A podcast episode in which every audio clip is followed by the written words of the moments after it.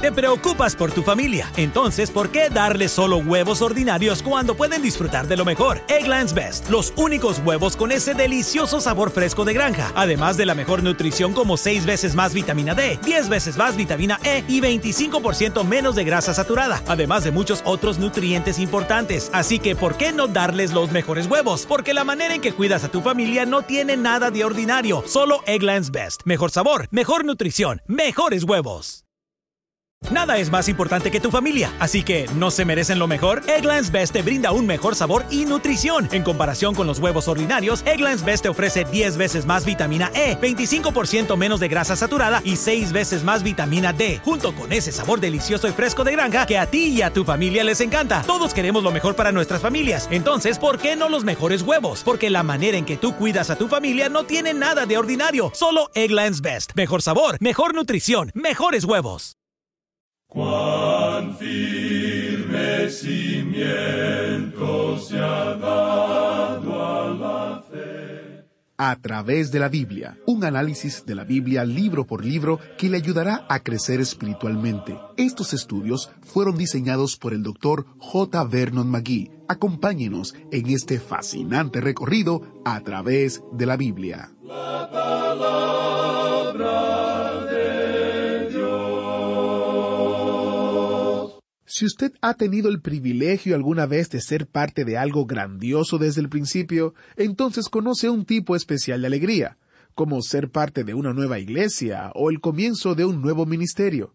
Bienvenido a través de la Biblia. Hoy todos vamos a ser parte de escuchar sobre el primer sermón que se predicó en la iglesia. ¿Está listo? Comencemos en oración. Padre Celestial, te pedimos que abras nuestros ojos para que podamos ver tu Espíritu obrando a través de tu palabra. Te lo pedimos en el nombre de Jesús. Amén. Iniciamos ahora nuestro recorrido bíblico de hoy con las enseñanzas del Dr. Magui en la voz de nuestro hermano Samuel Montoya. Continuamos hoy estudiando el capítulo dos de los Hechos de los Apóstoles. Y en nuestro programa anterior estábamos hablando de la venida del Espíritu Santo.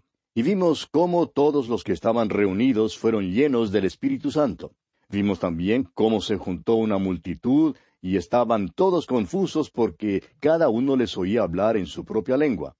Y estaban todos atónitos y perplejos, como dice el versículo doce. Se preguntaban, ¿qué quiere decir esto? Es decir, no entendían lo que estaba ocurriendo.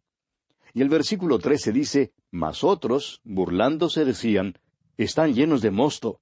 O sea que creían que estos hombres estaban ebrios o borrachos. Recuerde usted que Pablo escribió lo siguiente allá en su carta a los Efesios capítulo cinco versículo dieciocho. No os embriaguéis con vino en lo cual hay disolución. Antes bien, sed llenos del Espíritu. ¿Ha notado usted, amigo oyente, que al parecer un borracho tiene más fuerza? Ciertamente es más locuaz. Quizá muchos de nosotros necesitamos la plenitud del Espíritu Santo hoy en día para ser más locuaces. No necesitamos hablar en lenguas, sino a hablarles el Evangelio a otras personas. Esa es la clase de movimiento de lenguas que necesitamos hoy en día.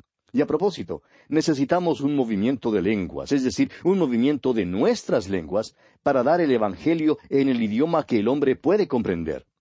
Esto es de suma importancia. Qué día maravilloso fue este de Pentecostés.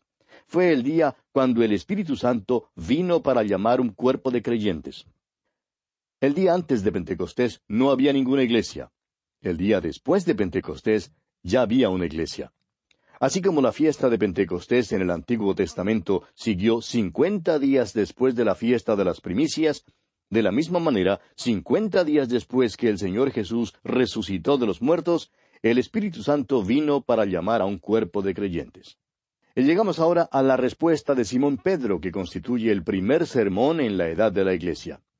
Y Pedro se para y contesta la mofa, que dice que están llenos de mosto. Veremos que tomó su texto del libro del profeta Joel. Leamos los versículos catorce y quince de este capítulo dos de los Hechos. Entonces Pedro, poniéndose en pie con los once, alzó la voz y les habló diciendo, Varones judíos y todos los que habitáis en Jerusalén, esto os sea notorio y oíd mis palabras. Porque éstos no están ebrios como vosotros suponéis, puesto que es la hora tercera del día. Ahora creemos que necesitamos volver y reconocer a los que estaban en la congregación. Estos eran los hombres de Judea y todos los que vivían en Jerusalén. En aquel entonces, Jerusalén era una ciudad completamente judía. Pilato y su gente tenían su centro de operaciones en Cesarea y no en Jerusalén. Esta iglesia primitiva era completamente judía. Estaba integrada por israelitas, y nunca debemos olvidarlo. Nuestro Señor había dicho que el Evangelio debía ser predicado en Jerusalén, luego en Judea, en Samaria y hasta lo último de la tierra, según leímos allá en el capítulo uno, versículo ocho de este libro de los Hechos. Debemos reconocer, una vez más, que este ha sido el movimiento de la Iglesia desde aquel día hasta el presente. En el Antiguo Testamento fue a Jerusalén a donde tenían que ir para adorar. Y aquí se les mandó a ir a Jerusalén para entonces llevar este mensaje desde allí hasta lo último de la tierra. Pedro, pues, responde a los que se burlan, diciéndoles que esto que ocurría no era resultado de la embriaguez. Está hablándole al cínico y le señala la hora del día. ¿Esta no era hora de estar ebrios? Pedro ahora les habla a los judíos usando la propia escritura de ellos y les dice aquí en el versículo 16, Mas esto es lo dicho por el profeta Joel. Pedro hace uso de esta profecía como una respuesta a los burladores cínicos. Note usted que dice, esto es lo dicho, es decir, esto es similar y semejante a aquello que todavía ha de venir. No dice que este es el cumplimiento de lo que fue dicho por el profeta Joel. Está diciendo, ¿Creen que esto es algo raro o extraño? Pues bien, tenemos una profecía que dice que estas cosas pasarían. Y Pedro sigue hablando desde la profecía de Joel. Y nos alegramos que Simón Pedro citara tanto de este texto como lo hizo, porque deja en claro que no trataba de decir que esta profecía se había cumplido allí en ese entonces. Ahora, ¿qué es lo que ha de venir? Leamos los versículos 17 al 21 de este capítulo 2 de los Hechos. Y en los postreros días, dice Dios, derramaré de mi espíritu sobre toda carne, y vuestros hijos y vuestras hijas profetizarán, vuestros jóvenes verán visiones, y vuestros ancianos soñarán sueños. Y de cierto sobre mis siervos y sobre mis siervas en aquellos días derramaré de mi espíritu, y profetizarán. Y daré prodigios arriba en el cielo, y señales abajo en la tierra, sangre y fuego y vapor de humo. El sol se convertirá en tinieblas, y la luna en sangre, antes que venga el día del Señor grande y manifiesto, y todo aquel que invocar el nombre del Señor será salvo. No creemos que alguien alegará que en el día de Pentecostés la luna se convirtió en sangre, ni que el sol se convirtió en tinieblas. Cuando Cristo fue crucificado, hubo tinieblas por tres horas, pero no en el día de Pentecostés, ni hubo prodigios arriba en el cielo, ni señales abajo en la tierra. Tampoco hubo sangre y fuego y vapor de humo. Simón Pedro le cita de este pasaje a estos burladores para mostrarles que el derramamiento del Espíritu de Dios no es algo enteramente extraño, sino algo que ya ha sido cumplido. Si leemos el libro del profeta Joel, notaremos que tiene mucho que decir en cuanto al día de Jehová. El día de Jehová principia con el período de la gran tribulación, sigue por todo el milenio. En tres capítulos del libro de Joel, el día de Jehová es mencionado cinco veces. Joel habla del hecho de que es un tiempo de guerra, un tiempo de juicio sobre la tierra. Esa profecía todavía no se ha cumplido. No fue cumplida en el día de Pentecostés. Ahora recuerde usted que Simón Pedro está hablando a los judíos. Y hace uso de un texto de sus escrituras para mostrarles que lo que había pasado no era extraño. Pero vendrá el día cuando la profecía de Joel sí se cumplirá. Y en el día de Pentecostés los judíos estaban viendo algo que era similar a lo que todavía había de venir. Aquí simplemente se trata del principio de la iglesia en el día de Pentecostés. Este es el comienzo de la iglesia. Ahora Pedro continúa diciendo, varones israelitas. Note usted que no dice varones latinoamericanos o, o varones de cualquier otro lugar. Está hablando a los israelitas. Dice, varones israelitas, oíd estas palabras. Y ahora sí llega al tema en los versículos 22 al 24. Varones israelitas, oíd estas palabras. Jesús Nazareno, varón aprobado por Dios entre vosotros con las maravillas, prodigios y señales que Dios hizo entre vosotros por medio de él, como vosotros mismos sabéis. A éste, entregado por el determinado consejo y anticipado conocimiento de Dios, prendisteis y matasteis por manos de inicuos, crucificándole, al cual Dios levantó, sueltos los dolores de la muerte, por cuanto era imposible que fuese retenido por ella. En verdad, el tiempo no nos permite entrar en cada una de estas maravillas, prodigios y señales. Personalmente creemos que todos son diferentes. Creemos que los milagros se hacían para sanar a los enfermos de una manera sobrenatural. Ciertas cosas que Jesús hizo sirvieron como señales. Hizo maravillas para llamar la atención. Nuestro Señor obró en las esferas de las maravillas, los prodigios y las señales. Pedro está diciendo que lo que ha pasado no fue en oposición al programa de Dios. Esto no es algo que cogió por sorpresa a Dios. Sin embargo, deja en claro que esto no descarga a los hombres de su responsabilidad. Quizás usted, amigo oyente, esté preguntando, bueno, ¿y, ¿y, quién es responsable de la crucifixión de Cristo?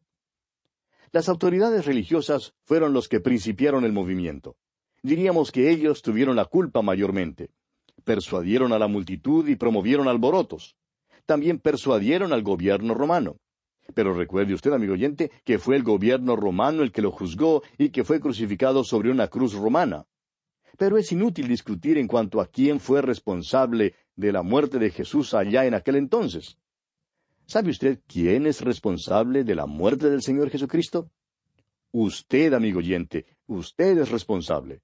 Y yo también soy responsable. Fue por mis pecados y por sus pecados, amigo oyente, que Él murió. Escucha las palabras de Jesús mismo allá en el Evangelio según San Juan capítulo diez versículos quince, diecisiete y dieciocho. Dijo el Señor Jesús, Pongo mi vida por las ovejas. Ahora versículo diecisiete, Por eso me ama el Padre, porque yo pongo mi vida para volverla a tomar versículo 18, Nadie me la quita, sino que yo de mí mismo la pongo. Tengo poder para ponerla y tengo poder para volverla a tomar. Este mandamiento recibí de mi Padre. Pedro pues se dirige a hombres que estaban implicados directamente en el complot de la crucifixión y él les dice, prendisteis y matasteis por manos de inicuos crucificándole. Sin embargo, esta no es la parte más importante de su mensaje. Sigue diciéndoles, al cual Dios levantó sueltos los dolores de la muerte. Predica aquí Pedro la resurrección de Jesucristo. Este es el primer sermón que jamás fue predicado en la iglesia. Este es el principio. Este es el día de Pentecostés. ¿Y cuál es el tema del sermón? No es la profecía de Joel, amigo oyente. Es la resurrección del Señor Jesucristo. Ahora, cuando Pedro habla de la resurrección, se refiere a un texto del Antiguo Testamento. Cita allá el Salmo 16, versículos ocho al diez. Y nos alegramos que hubiera hecho esto porque nos ayuda a entender el Salmo 16. Leamos los versículos 25 al 28 de este capítulo 2 de los Hechos. Porque David dice de él, Veía el Señor siempre delante de mí, porque está a mi diestra, no seré conmovido. Por lo cual mi corazón se alegró y se gozó mi lengua, y aun mi carne descansará en esperanza porque no dejarás mi alma en el Hades, ni permitirás que tu santo vea corrupción. Me hiciste conocer los caminos de la vida, me llenarás de gozo con tu presencia. En el Salmo 16, David está hablando en cuanto a la resurrección de Cristo. Esta hora ha sido cumplida. La interpretación de este salmo es dada por Simón Pedro, quien es lleno del Espíritu Santo. Y continuemos ahora con el versículo 29. Dice Pedro, Varones hermanos, se os puede decir libremente del patriarca David, que murió y fue sepultado, y su sepulcro está con nosotros hasta el día de hoy. Al parecer, Pedro se paró en el área del templo y pudo señalar con el dedo al sepulcro de David. Usted mismo puede pararse hoy en esa área del templo y desde allí puede señalar con el dedo la cumbre del monte Sión donde David fue sepultado. Y Pedro está diciendo, es obvio, señores, que David no hablaba de sí mismo, porque sus huesos están allí mismo, en la cumbre del monte. Su sepulcro está allí.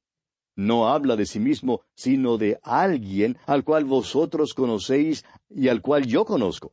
De alguien que no vio corrupción, sino que resucitó de los muertos. Continuemos con los versículos treinta y treinta y uno de este capítulo dos de los Hechos. Pero siendo profeta, y sabiendo que con juramento Dios le había jurado que de su descendencia en cuanto a la carne levantaría al Cristo para que se sentase en su trono, viéndolo antes, habló de la resurrección de Cristo, que su alma no fue dejada en el Hades, ni su carne vio corrupción. Fue de esto que David habló allá en el Salmo 16. Habló de la resurrección de Jesucristo. Usted dirá, Pero yo leo el Salmo 16 y allí no dice que Jesucristo resucitará de los muertos. Amigo oyente, usted tiene que esperar hasta llegar al capítulo dos de los Hechos y luego el Espíritu Santo interpreta este salmo para usted. Entonces usted puede volver y leer el Salmo 16 sabiendo que se refiere a la resurrección del Señor Jesús. Ahora, ¿de qué habla Pedro? Su sermón trata de la resurrección de Jesucristo, como hemos dicho. El primer sermón que jamás fue predicado en la iglesia fue un sermón acerca de la resurrección. Todo sermón en la iglesia primitiva trató de la resurrección. Continuemos con el versículo 32 de este capítulo 2 de los Hechos. A este Jesús resucitó Dios, de lo cual todos nosotros somos testigos. Estos hombres habían estado hablando en lenguas. Ahora Pedro le dice a la multitud que se juntó allí en aquel día, Esto que habéis visto ha tenido lugar porque Jesús fue levantado de los muertos. Y continúa en los versículos 33 al 35 diciendo, Así que, exaltado por la diestra de Dios, y habiendo recibido del Padre la promesa del Espíritu Santo, ha derramado esto que vosotros veis y oís. Porque David no subió a los cielos, pero él mismo dice, Dijo el Señor a mi Señor, siéntate a mi diestra, hasta que ponga a tus enemigos por estrado de tus pies. Los santos del Antiguo Testamento no ascendieron a los cielos. Si había alguno de ellos que pudiera ir al cielo, de cierto que ese era David. Pero David no ha subido a los cielos, amigo oyente porque los santos del Antiguo Testamento serán levantados algún día para vivir acá en la tierra. ¿Ve usted? Es la iglesia la que será levantada a la nueva Jerusalén. Se dice en cuanto a los creyentes hoy en día que cuando mueren están ausentes del cuerpo y presentes al Señor. Según lo dice el apóstol Pablo, allá en su segunda carta a los Corintios capítulo cinco versículo ocho.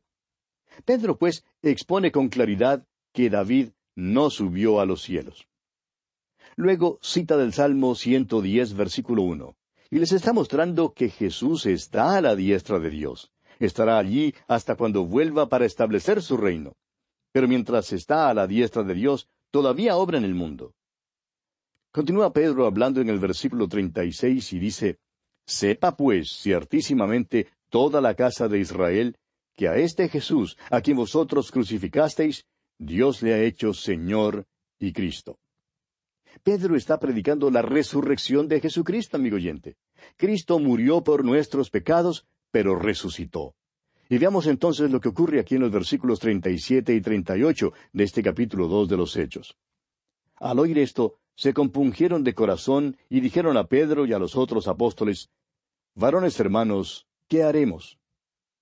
Pedro les dijo, Arrepentíos y bautícese cada uno de vosotros en el nombre de Jesucristo para perdón de los pecados, y recibiréis el don del Espíritu Santo.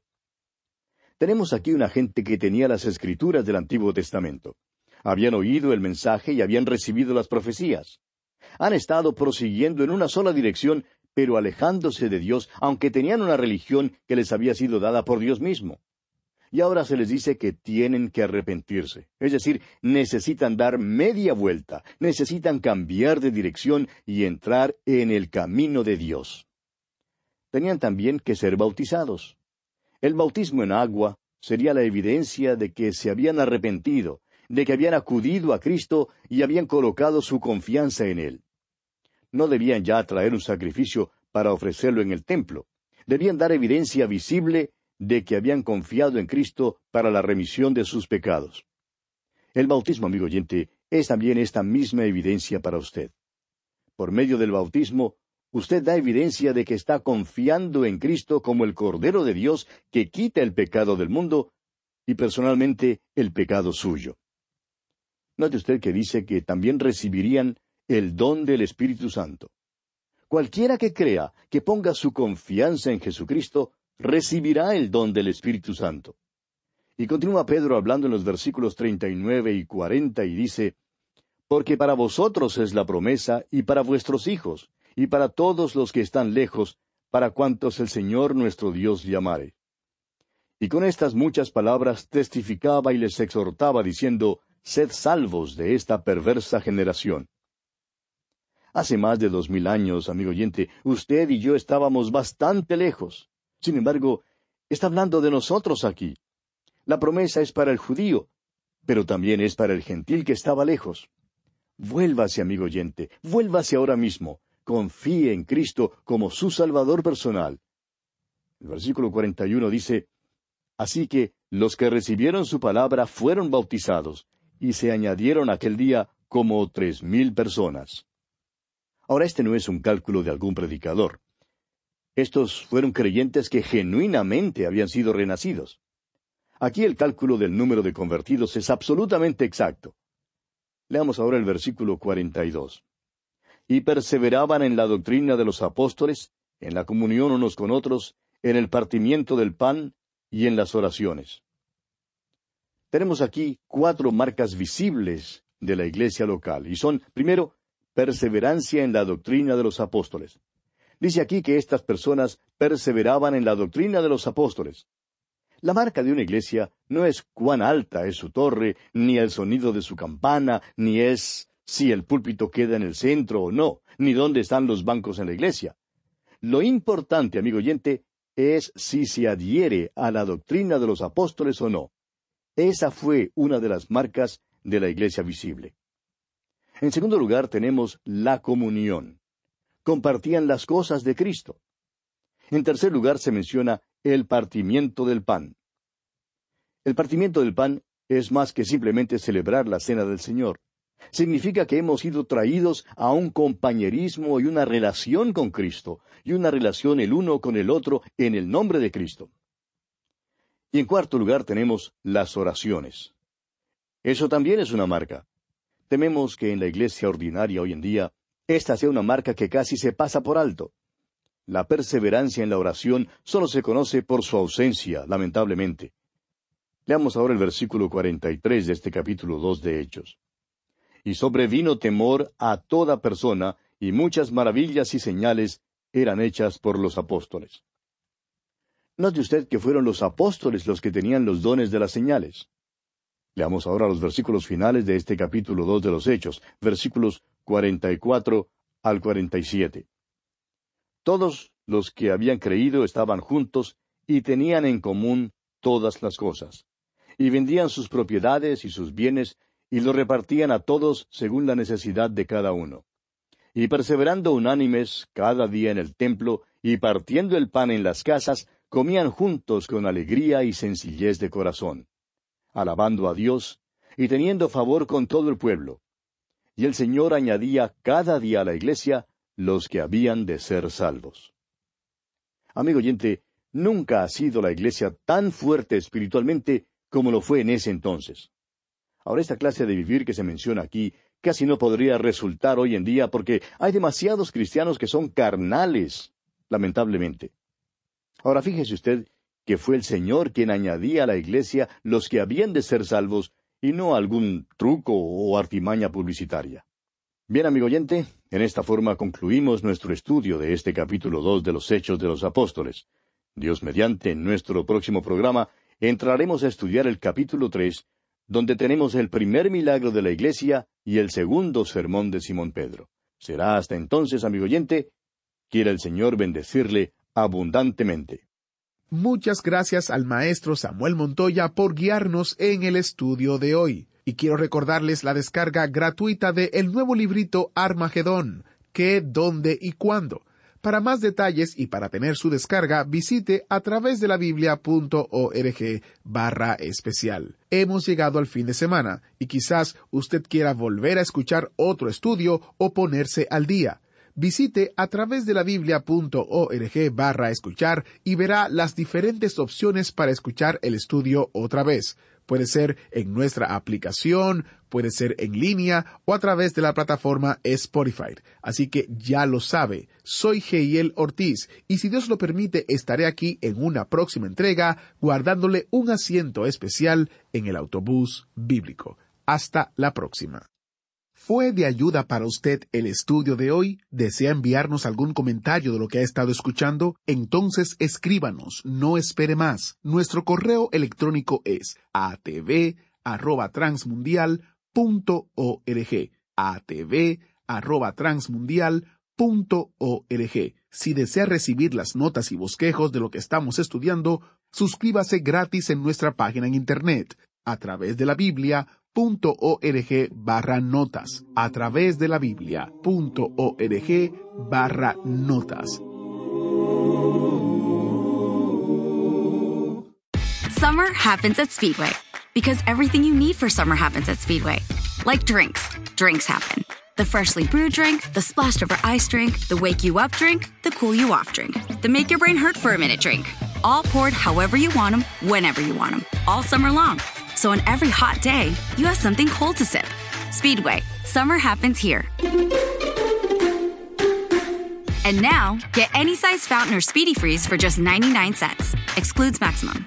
Hello, beautiful. I'm Amy Errett, founder of Madison Reed, a hair color company I named after my daughter. Experience gorgeous, lasting, high quality hair color made with ingredients you could feel good about, with consistent results every time. It's easy to find your perfect shade. Book a complimentary video hair color consultation with a licensed colorist on madison reed.com and get 10% off plus free shipping on your first color kit. Use code RADIO10. That's code radio 10.